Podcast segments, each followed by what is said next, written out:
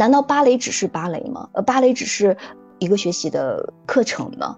不是，它是人与人之间的联系。这个孩子在这个群体中体会着你和他的关系，体会着他和这个团体的关系，体会着他和教师的关系，体会着他和这个环境的关系。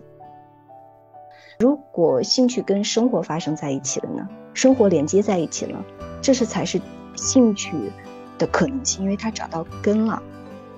我觉得最终我们的艺术性是服务于生活的，而生活是一切的核心，因为生活里是关系。所以我在这里的体会就是，呃，我把它放大了。你现在收听到的是《天使在我家》这个节目。如果你对家庭教育、亲子关系、亲密关系、女性成长的话题感兴趣的话，定期收听我们的节目。我们的节目也会在公众账号“利普私塾”、喜马拉雅 FM、荔枝和小宇宙播客中同步更新。我们呢，保持一颗开放的心，期待听到不同的声音。我们了解并确认，养育是一场共创。我们希望可以和每一位精心养育的父母互动，请在我们的平台下方给我们留言吧。我们会认真聆听您的声音，并给予答复哦。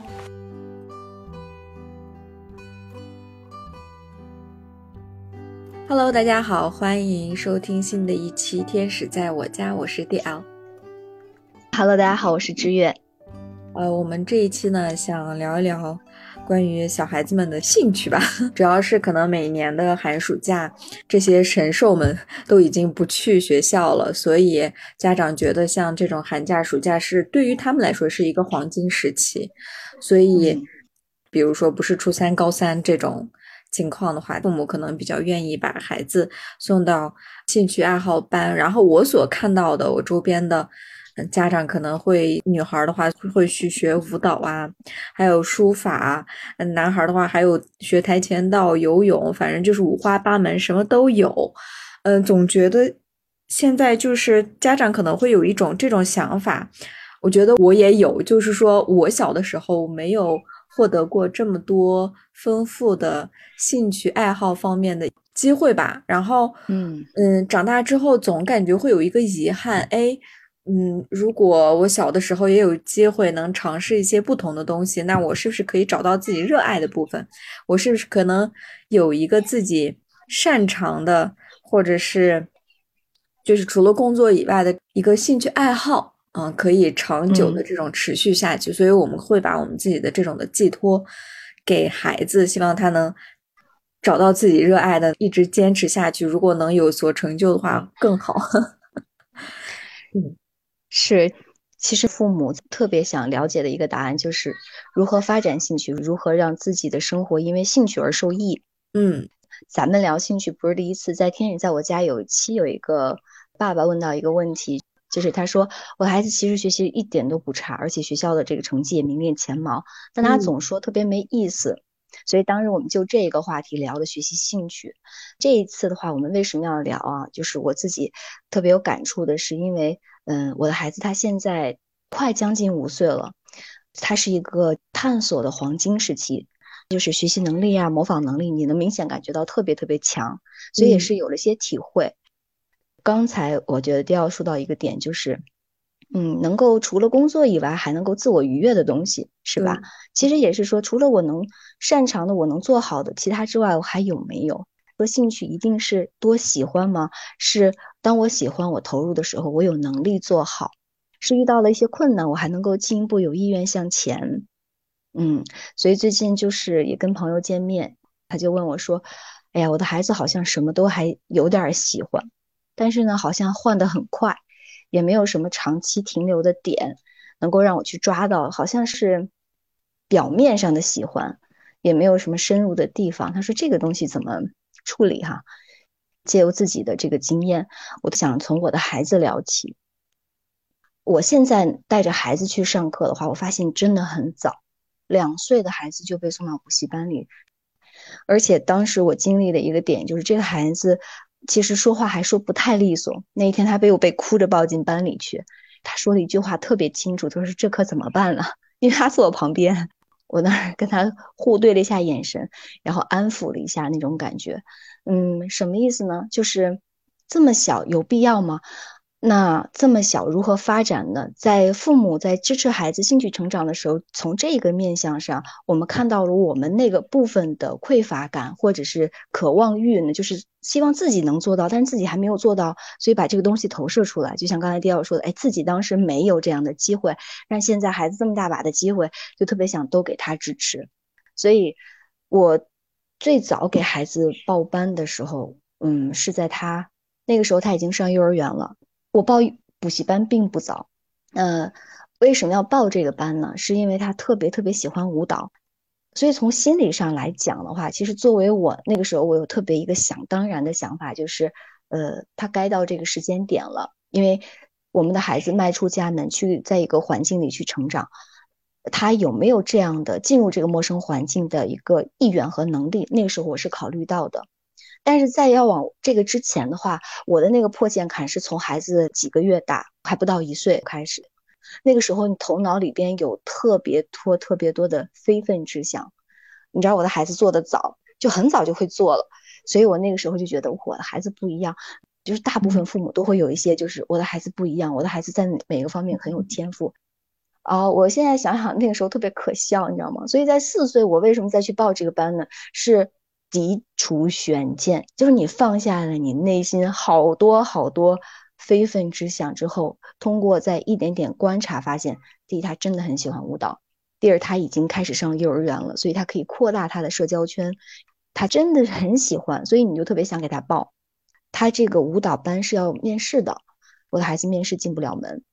其他小朋友两三岁的孩子都能进去，但他进不去。他说：“妈妈，我害怕，必须得跟着。”第一次面试是在国庆期间，我记得根本连门都没进，他就一直抱着我。你说你是不是非常的沮丧和抓狂？是的，我那天其实挺难过的。这个时候我就放下了，我说：“那不报就不报了。”但是他持续在舞蹈上有热，尤其是你在观察，就是他在幼儿园老师教的舞蹈，他回来重复表演，每天都要给你演。而且我们的孩子先看电影嘛，就看《冰雪奇缘》，他不止于看啊，他唱他里边的那个英文歌《Let It Go》，然后边唱还要边演，他要 Elsa 的手套，每一天都要穿上 Elsa 的那个长裙，每天都演。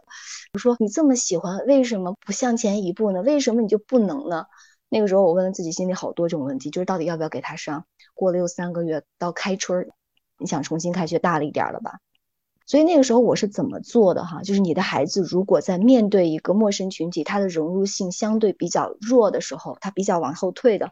我那个时候是跟老师沟通，我特别加了那个老师的微信，我把孩子在家跳舞蹈的视频，包括孩子的一些照片发给他。我说老师，他遇到了一些嗯阻碍他兴趣发展的可能，但是呢，他明显表现出了很强烈的喜好，这个该怎么办？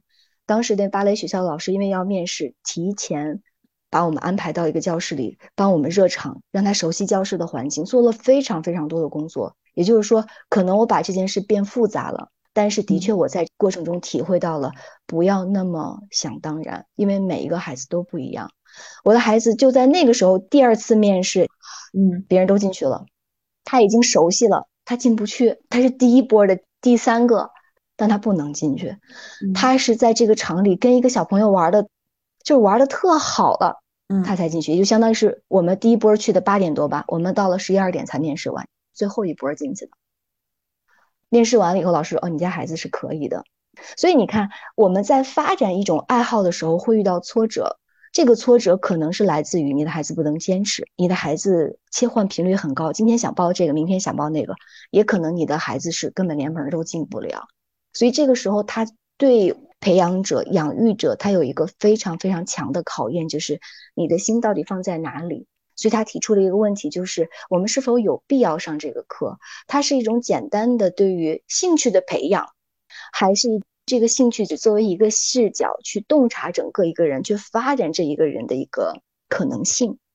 所以，在他进去以后，你知道咋？疫情了，我们报完名，疫情了，嗯，然后就没上，然后就好不容易上了一周，一周开始上了。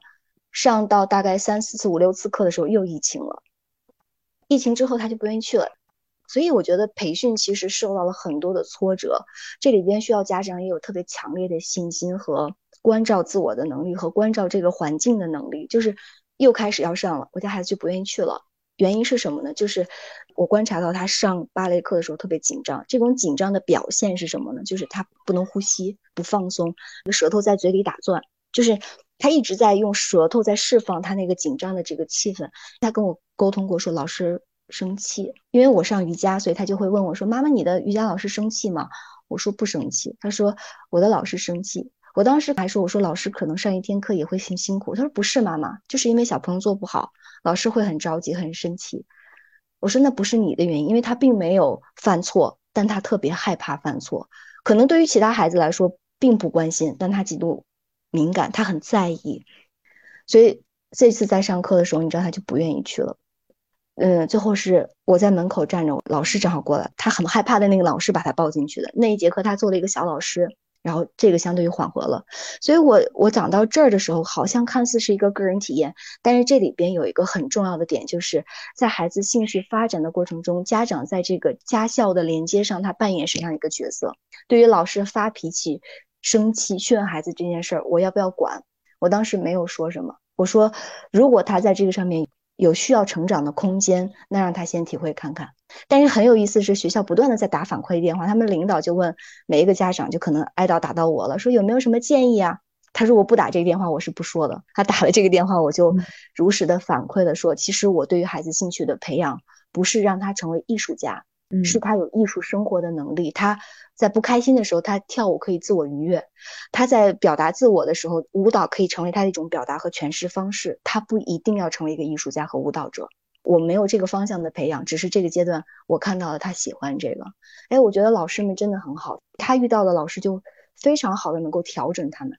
那之后就他说：“妈妈，老师不生气，老师最近就好很多。”他跟我总有这样的沟通，所以你看。嗯，难道芭蕾只是芭蕾吗？呃，芭蕾只是一个学习的课程吗？不是，它是人与人之间的联系。这个孩子在这个群体中体会着你和他的关系，体会着他和这个团体的关系，体会着他和教师的关系，体会着他和这个环境的关系。所以就这样持续的一段时间，就他的成长越来越好，越来越好的时候，就老师给他的肯定越来越多，他会觉得说。越来越有自信了，所以昨天他说的一句话，说我有一个愿望，是我可以把芭蕾跳得很好。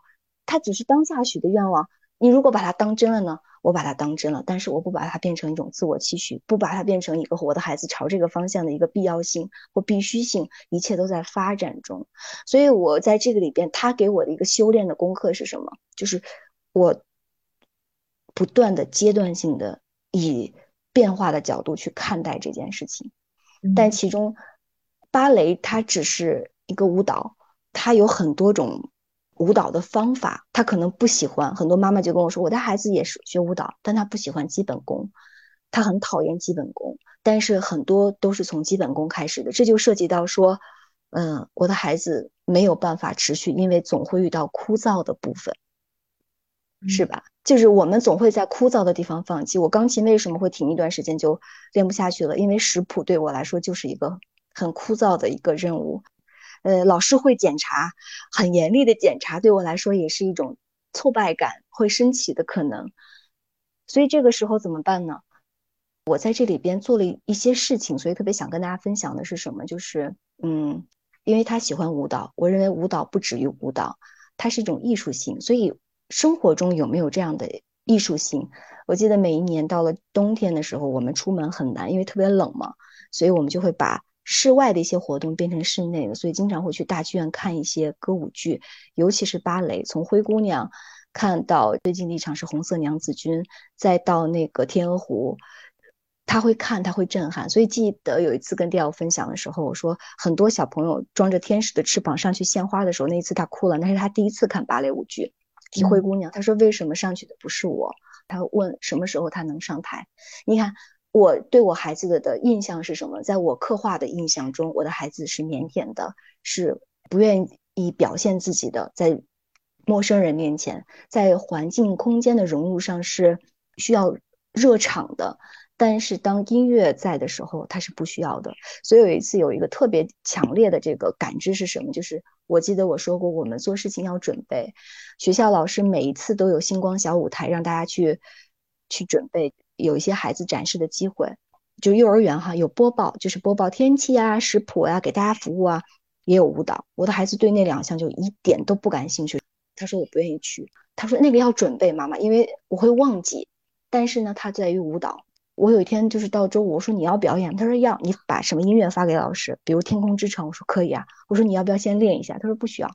就那一天他是随便跳，他虽然是就几个动作，但是他自由发挥。我才知道说，原来他的本性就在于说，有音乐其实跟着我在一起的时候，其实就好多事情都无所谓了。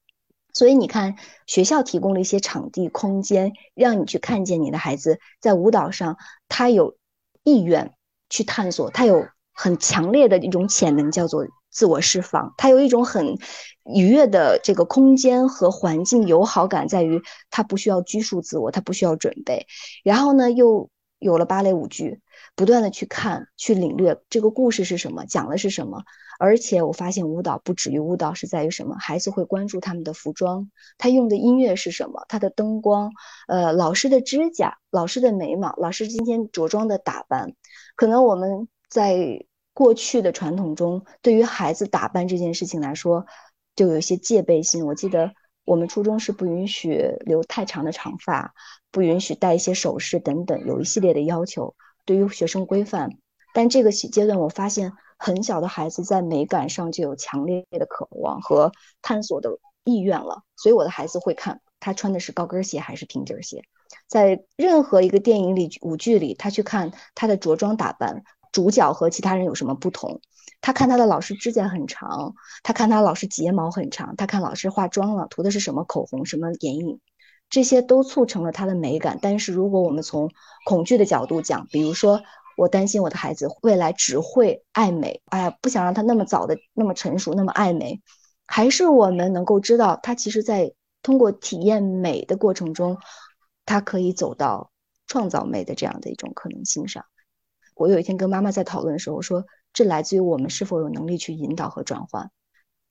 所以这个舞蹈就变成了一种什么呢？叫做一直发展的一种跟生活的连接。生活中的舞蹈源自于音乐，源自于影视作品，源自于呃一些舞台展示，源自于老师上课授课他的对于美和艺术性的一种展示。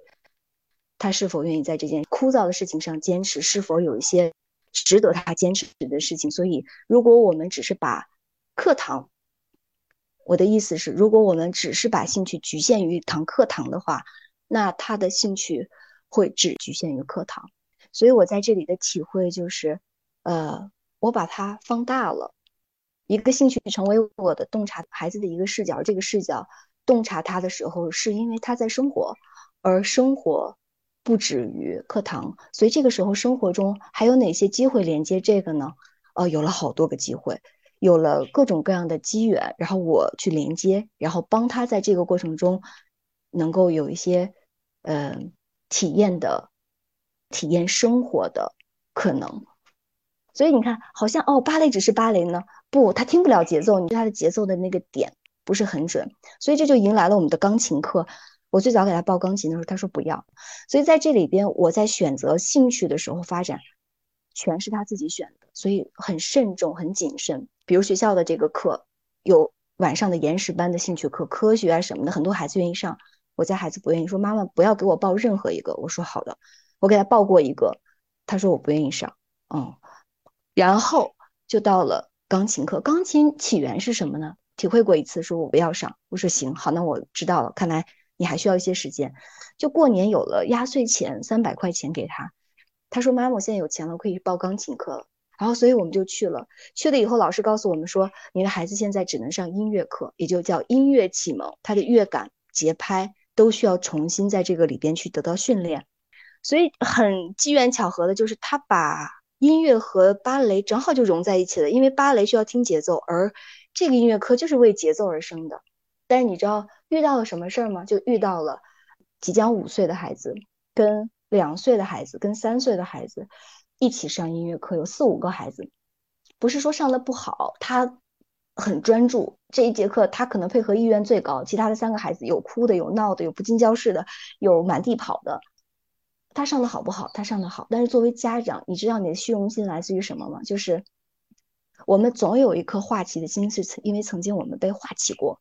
所以我看到就是这样的时候，我说好像一节课还在维护秩序，还在打闹，还在哭哭闹闹。我说他应该上了芭蕾，应该每天听音乐，应该有节奏感了。所以，我那个时候这个心就来了，我就跟他的钢琴老师说，我们要不要再试一次钢琴？如果有可能的话，两个可以一起上，或直接转钢琴就好了。因为我从我的角度讲，我有一个特别特别有意思的理由啊，我要说给大家听是什么？我希望我的孩子把能放出来。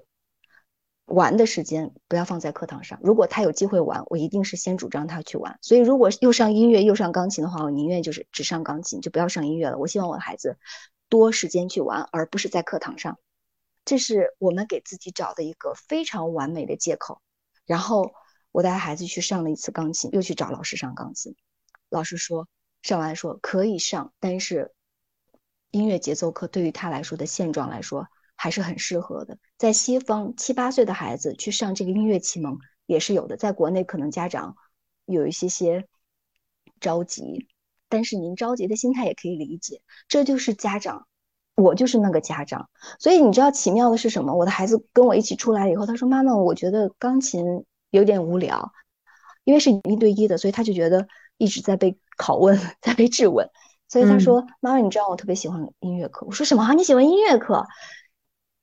大家都在闹啊，我也不觉得。他说音乐课非常好玩，你难道没有体会到吗？他说我我不想离开那个音乐课，我那一刻才知道这一切都是我的想法。所以我就说那好，我们如果音乐课，我们就重新还是在音乐课上，我们就每天听音乐，打节奏，打节拍。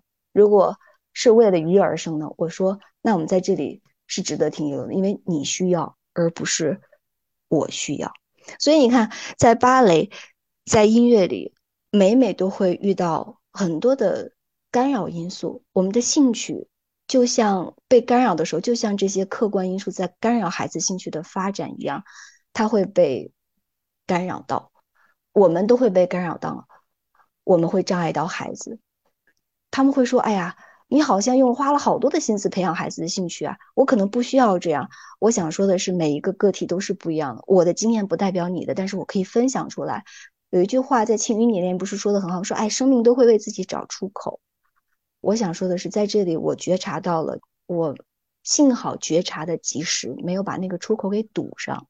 嗯，我说我如果把那个出口堵了，就是这种很想当然的觉得我的头脑觉得需要进步、需要化气的话，那才是真的耽误孩子。那你的孩子为生命找出口，为他的兴趣找出口的方式是什么呢？所以我的同事问到我说，我的孩子。啊，好像什么都不感兴趣，又什么似乎都感兴趣，又不能深入的话，我的答案是就是连接成生活，连接成一种你和他的自我关照，连接成他为你服务的一次机会，他的表演就是对你的服务，他的每次愿景就是你的服务，我们在一起享受音乐会，也是享受芭蕾舞蹈剧，也是一种彼此服务的机会，就是用愉悦的状态去服务彼此。所以，如果兴趣跟生活发生在一起了呢？生活连接在一起了，这是才是兴趣的可能性，因为它找到根了。我觉得最终我们的艺术性是服务于生活的，而生活是一切的核心，因为生活里是关系。如果我们把兴趣，我最早说会生于课堂而灭于课堂的原因是，就是如果兴趣不产生连接的话，它是干瘪的，它没有跟那个自我发生关系，这个自我没有跟外界发生关系。但是我却看到我们在自我里、自我里走得很远。我不知道第二你看过那个《心灵奇旅》吗？应该看过，看过，就是那个周易，对吧？然后他在这个兴趣里走得很远很远，但是他忘记了他无限大的那个自我膨胀，就是我一定要有一场音乐会，因为这场音乐会我都不能死。然后灵魂多次 被 拉出体外，但是都要强烈的回到这个身体里去体验一次，才会发现。那个东西很虚妄，就是我们的兴趣发展会创造一个很庞大的自我，自我，自我。但是我的孩子有没有可能就是在这里边不断的去消融自我，去为他的自身服务？就是，哦，这是我生命的一部分，它只是我的一部分，但它并不障碍我去体会到音乐之美，或者是艺术之美，或是生活的朴实之美。就是阳光、雨露、空气的味道，都是生命的美好的悸动。我现在就能感觉到一个特别有意思的点是什么呢？就是他对音乐的感觉很强烈，不是说他好哈，就是我们比如说参加一场婚礼，他会问我说：“妈妈，这个音乐是哪一首曲子？你知道吗？”我说我不知道，我可以查一查。他说你一定要帮我把这首音乐找到。然后今天我们去了一个地方，然后他说妈妈这个味道跟你瑜伽馆里上课的那个教室的味道是很像的，你没有闻到吗？我说是的，所以我就感叹于说，哦，原来其实你在培养他的生活的敏敏锐，就是对生活的感知，嗯，他的感官一直是活跃的。他并没有因为学习而封闭自我，嗯，就是这样一种感觉吧。我在这里边遇到过的一次挫折是什么呢？就是做作业。每一个妈妈都希望孩子学好，就是在兴趣上，你喜欢你就付出点儿，你就努努力啊。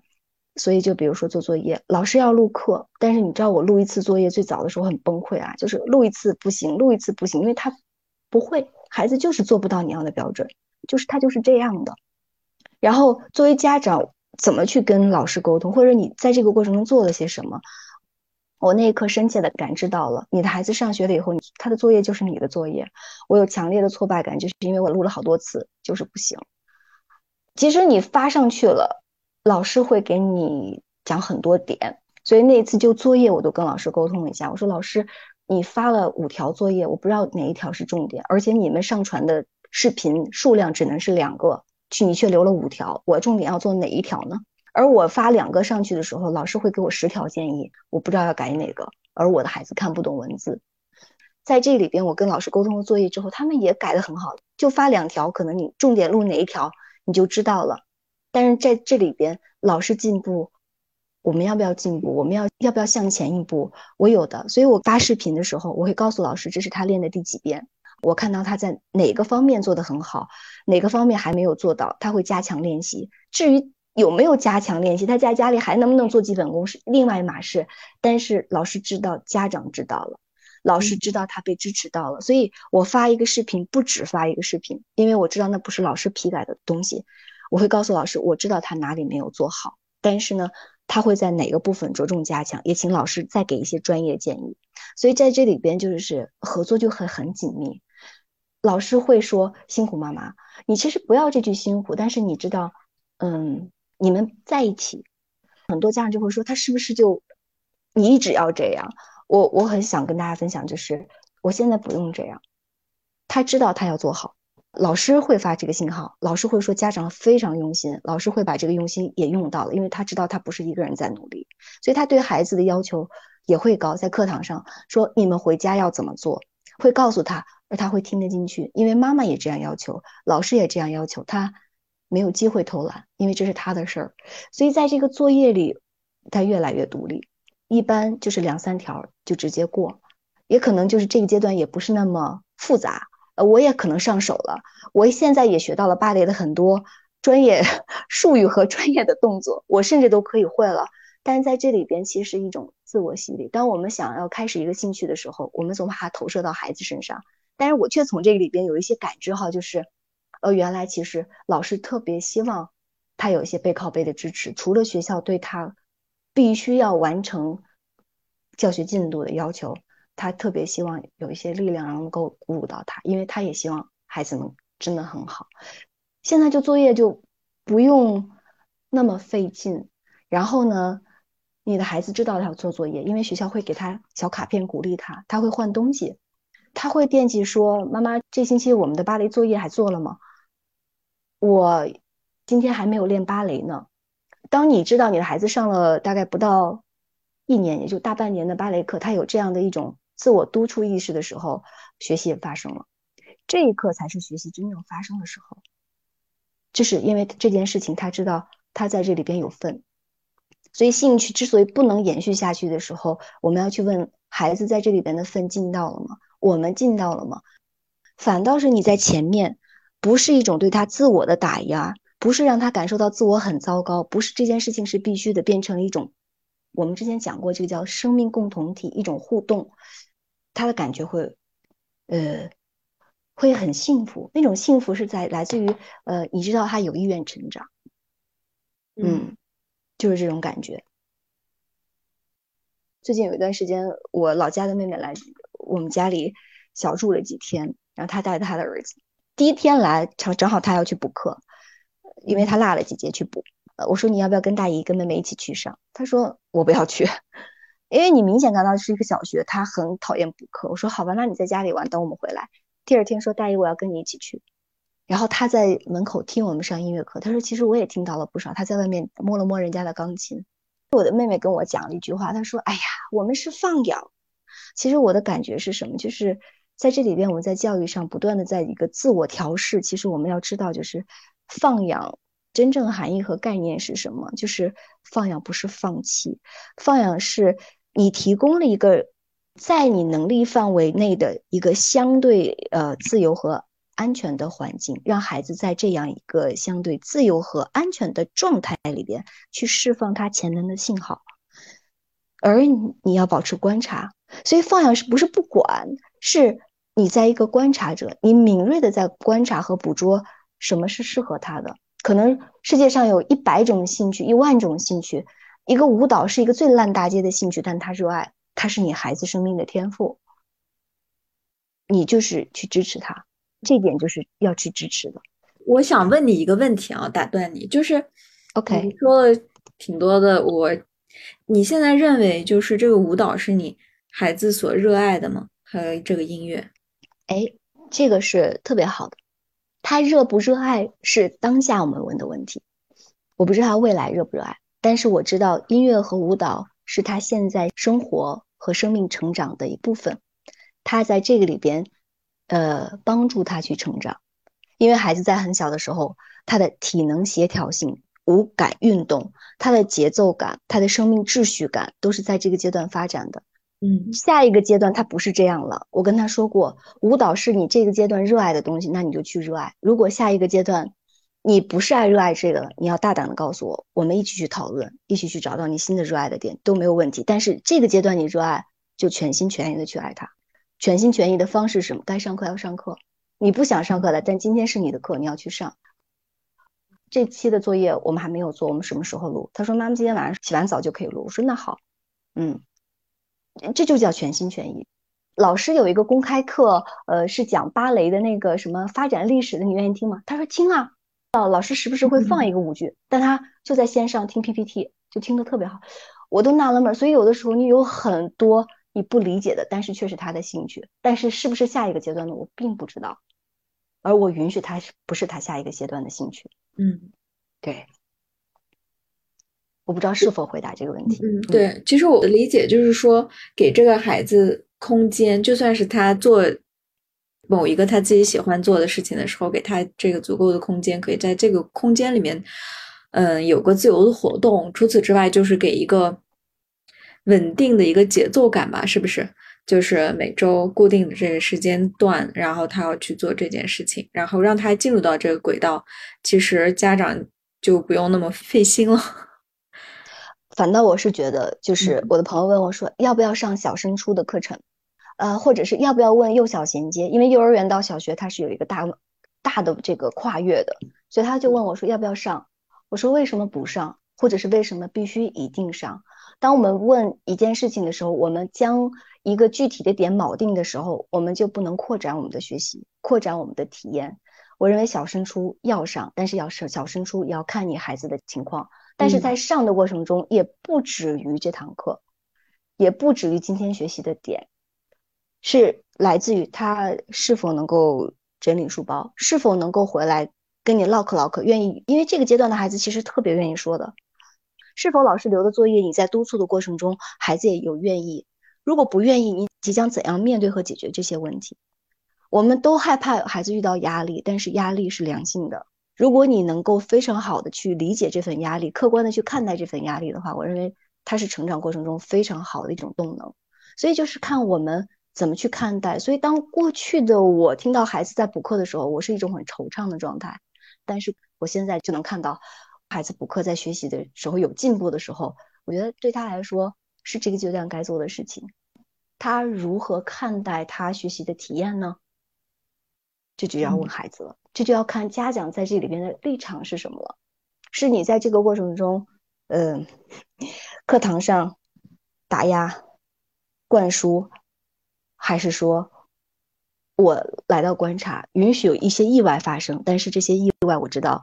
我和孩子一起可以克服得了，嗯，嗯，所以，对于孩子的成长过程中的兴趣也好，自我成长意识也罢，自律也罢，嗯，我认为它不是一个自然养成的事情，它也不是一个很想当然的事情，就是放养就可以。如果你对你的孩子的教育关心，并且用心的话，学习整个，它代表的是一个人整体性，就是他在这个过程中是怎么看待自己的，如何看待自己，连接他人，如何看到他跟整个环境和整个学习体验的关系。当我们来到一个视角层面了，对对，回到自我意识成长的层面了。